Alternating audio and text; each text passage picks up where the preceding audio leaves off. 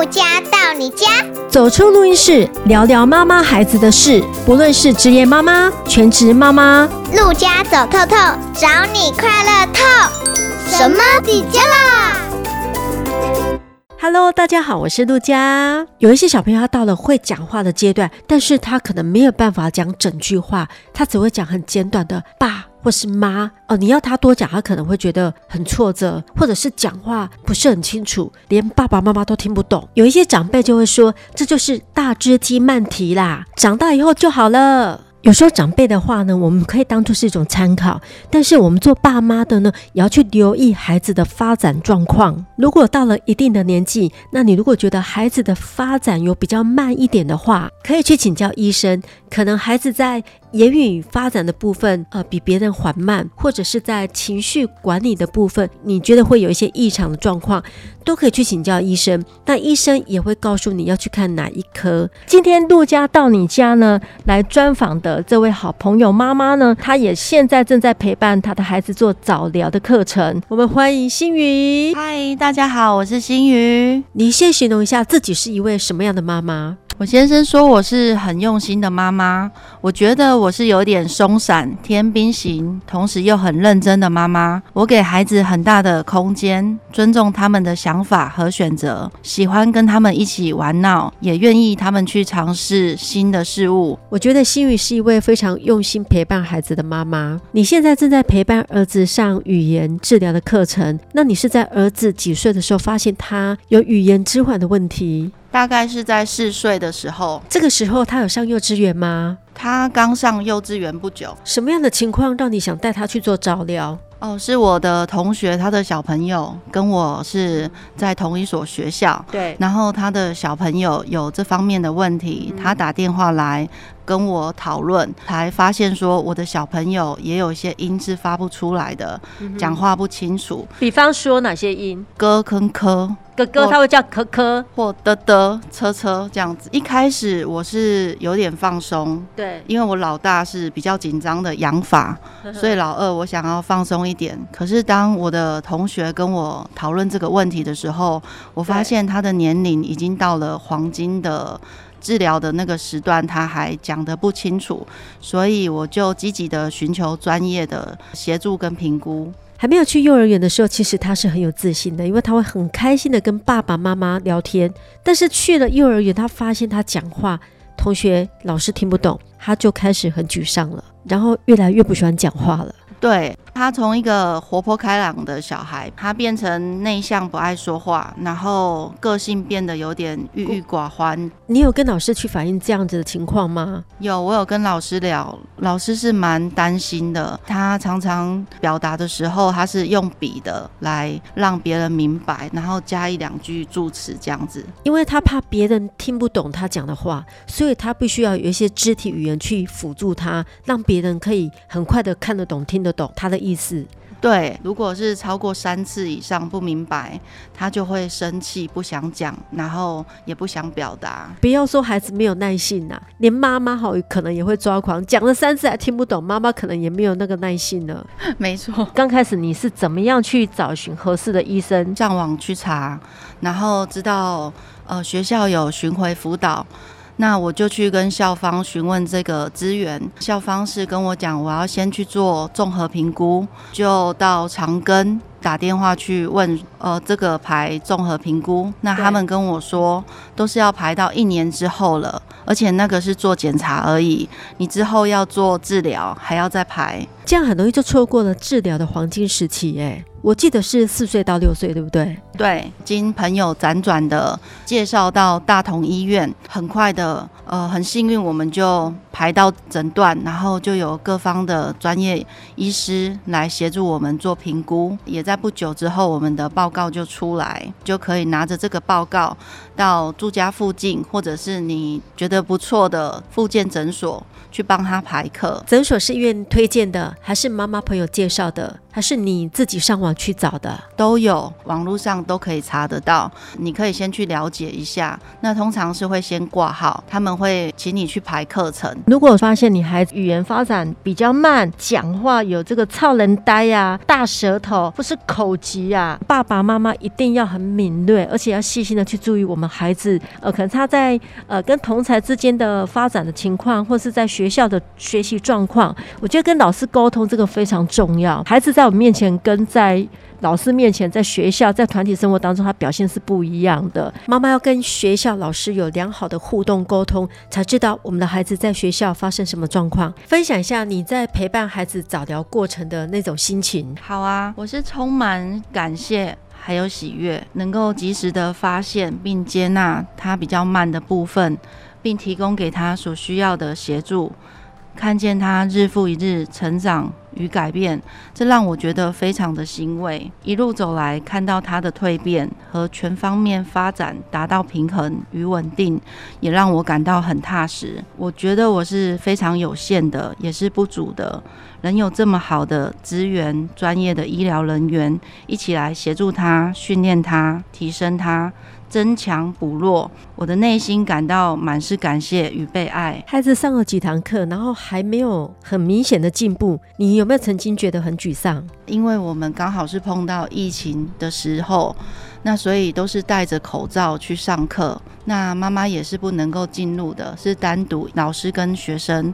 语言治疗是需要用看的，了解嘴巴是如何去发音，舌头是如何动。刚开始的时候，他会用力过猛，或者是嘴巴的唇形过于夸张，造成他没有办法抓到那发音的诀窍。有跟老师沟通过这个问题。在陪伴的过程当中，你会不会有情绪？我是比较不会。我会自己找事做，例如说他去上课的时候，附近刚好是有公园嘛，我就会去运动健走。那回来的时候刚好衔接他下课的时间，又或者我会用这一段半小时之一个半小时的时间，做一些我要处理或做的事情，在那个时候去完成，或小做休息一下，或到附近走走。我觉得你是一位情绪很稳定的妈，也不是诶、欸，我也有情绪爆炸的时候，但比较不是在这个陪伴的方面，比较是在例如在居家的时候讲三次。电视关掉，或者是该洗澡了、该睡觉，这些生活作息上，然后他们是充耳不闻的时候，前三次我都会很温柔的讲，但第三次的时候，我 就会那母老虎跑出来。这是妈妈的特质啊，我也会这样。他们是因为害怕而去关掉那个电视，并不是真的想去睡觉或去做什么。然后我就会说：等等，卡掉这个，我们来重来演一次，就是。呃，正确的，你们自己来选择，你们要哪一样的妈妈，我就会用温柔的，然后叫他们说：“哎，时间到喽，把电视关掉，我们去睡觉了。”你们还不理我，我就会时间到喽，把电视关掉，我们去睡觉。到第三次，我就会用怒吼的：“时间到了，你们到底要不要睡啊？”妈妈的耐性也是有限的啦，那我就会反问他们说：“你们要哪一种妈妈？你们自己选择。”他们就会说：“我要前面那一个妈妈。”然后他们就会狂笑，然后一起冲进去房间这样子。妈妈的情绪哈，通常都被孩子左右着。哎，发飙的时候是很容易很长的，只是就是要用幽默去转化，希望对他们是帮助而不是伤害，但也不是做的很好，有时候也是会有失控的时候。妈妈不要自我要求太高，因为我们本来就不是完美的。我也是认知这个问题，我不完美，但是我可以不断的修正，并跟他们认错。妈妈刚刚这样的情绪不好。不一定都是因为你们，有时候是因为我心情烦躁，或者是我遇到什么事情而使我的情绪是特别容易呃生气的。虽然你们有影响，但不全是你们的问题。现在的爸爸妈妈跟我们以前那个年代的爸妈最大的差异就是，我们会比较愿意花时间陪伴孩子，然后跟孩子沟通。还有一点最重要的是，我们愿意道歉。对，真的好像道歉这个在我们家是很常发生。我很主动的会我呃，例如。说我现在生气了，可是我会立刻冷静下，然后去思考，呃，整件事，然后我有错的，或者为什么我的情绪那么高涨，我会跟孩子说原因，然后道歉，请他们原谅我，也说他们的问题，也请他们改善。这样，我们还会道爱跟道谢。嗯，爸爸对儿子是跟对女儿是不同的。现在是爸爸帮儿子洗澡，在这个洗澡互动的过程当中，他们关系。建立，然后更亲密。呃，我可以从儿子听到他在喊爸爸，是跟以往不同，是多了亲密感，然后多了共同的有趣的事情。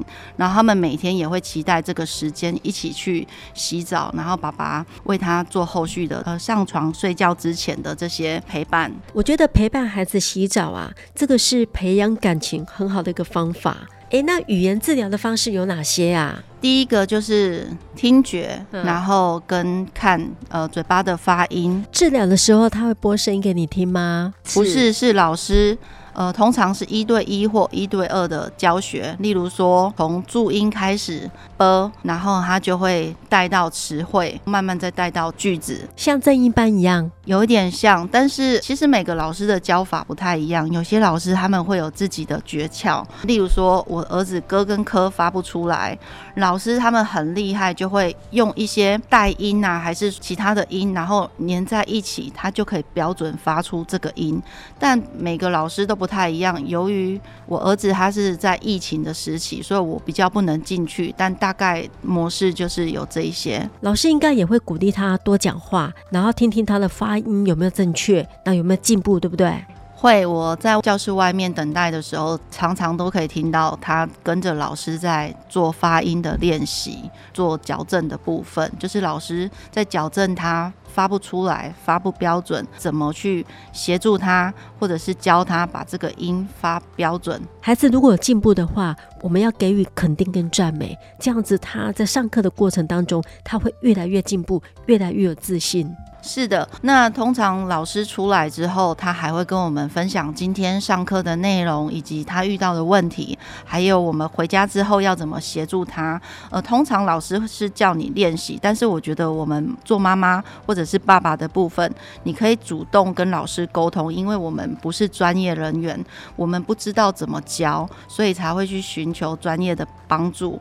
所以这时候我就会问他说，像他这个音发不出来，我要怎么帮助？他他们会有一些技巧，例如说舌头往后，或者是下巴往下压，或者是共鸣的位置，他们有一些技巧跟你讲之后，诶，你就明白说我在家我要怎么帮助他把这个音发出来，我们就抓到那个诀窍，比较能够在日常。当中去带领他。刚刚这个算是口腔的运动吗？运用的技巧。有的课程他会训练孩子要用力吹气，对不对？他们会放一张卫生纸在前面，去分辨说这个音是有吹气的还是没有吹气的，然后他发的对不对？小朋友很会模仿大人，尤其是四岁到六岁这个阶段，很会模仿爸爸妈妈讲话的语调。所以在旁边陪伴他的人啊，讲话发音也是很重要的哎。因为我是住鸟松，那我的小朋友是在。人物上课，所以我每天都有接送他们的时间，我都会跟孩子一起听广播，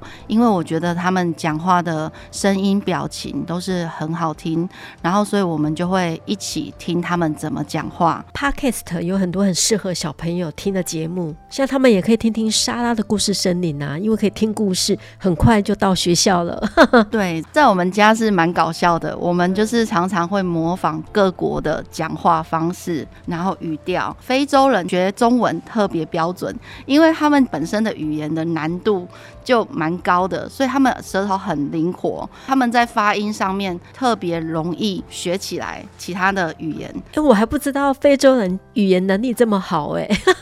我们刚刚有聊到语言治疗是有鉴保的。那如果到私人诊所，虽然价格比较贵，但是看诊的速度是不是比较快呢？其实也不一定，因为我们当初就是长庚要排很久，我们就寻求私人的诊所，他要先跟你排评估，评估我们就要等待。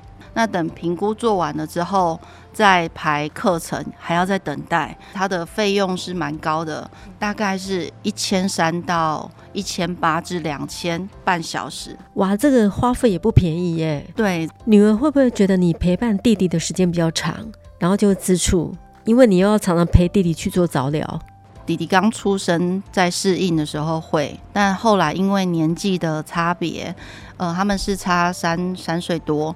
那弟弟现在我在陪伴他去做早疗，姐姐也来到二年级，他也开始需要自己的独立空间，所以他会趁我们这一段时间带弟弟去上课，他就可以做自己的功课，或者是做他自己想做的事，玩他的玩具，然后是不被打扰，他是觉得享受的，但是不能够出去太久。在这边，你可以给跟你一样正在陪着孩子做早疗课程的这些爸爸妈妈给他们一些鼓励的话，不用担心自己的孩子和别人不同，接纳他们的特质，发展就会不一样。孩子的天赋等待爸妈一起来发掘，帮助他们建立自信。很多孩子在家和学校表现有很大的不同，需要家长细心的观察，并给予适当的协助，鼓励他们，引导他们，帮助他们建立信心。父母不是万能的，也需要不断有新的河水江河涌入，才能更好的去陪伴孩子，帮助他们觉醒，发现可能，直到春潮涌现。儿童语言的治疗黄金时期是四岁到六岁，所以在这边也提醒所有的爸爸妈妈们，如果孩子的语言发展有比较缓慢，赶快带去治疗，早一点治疗，早一点改善。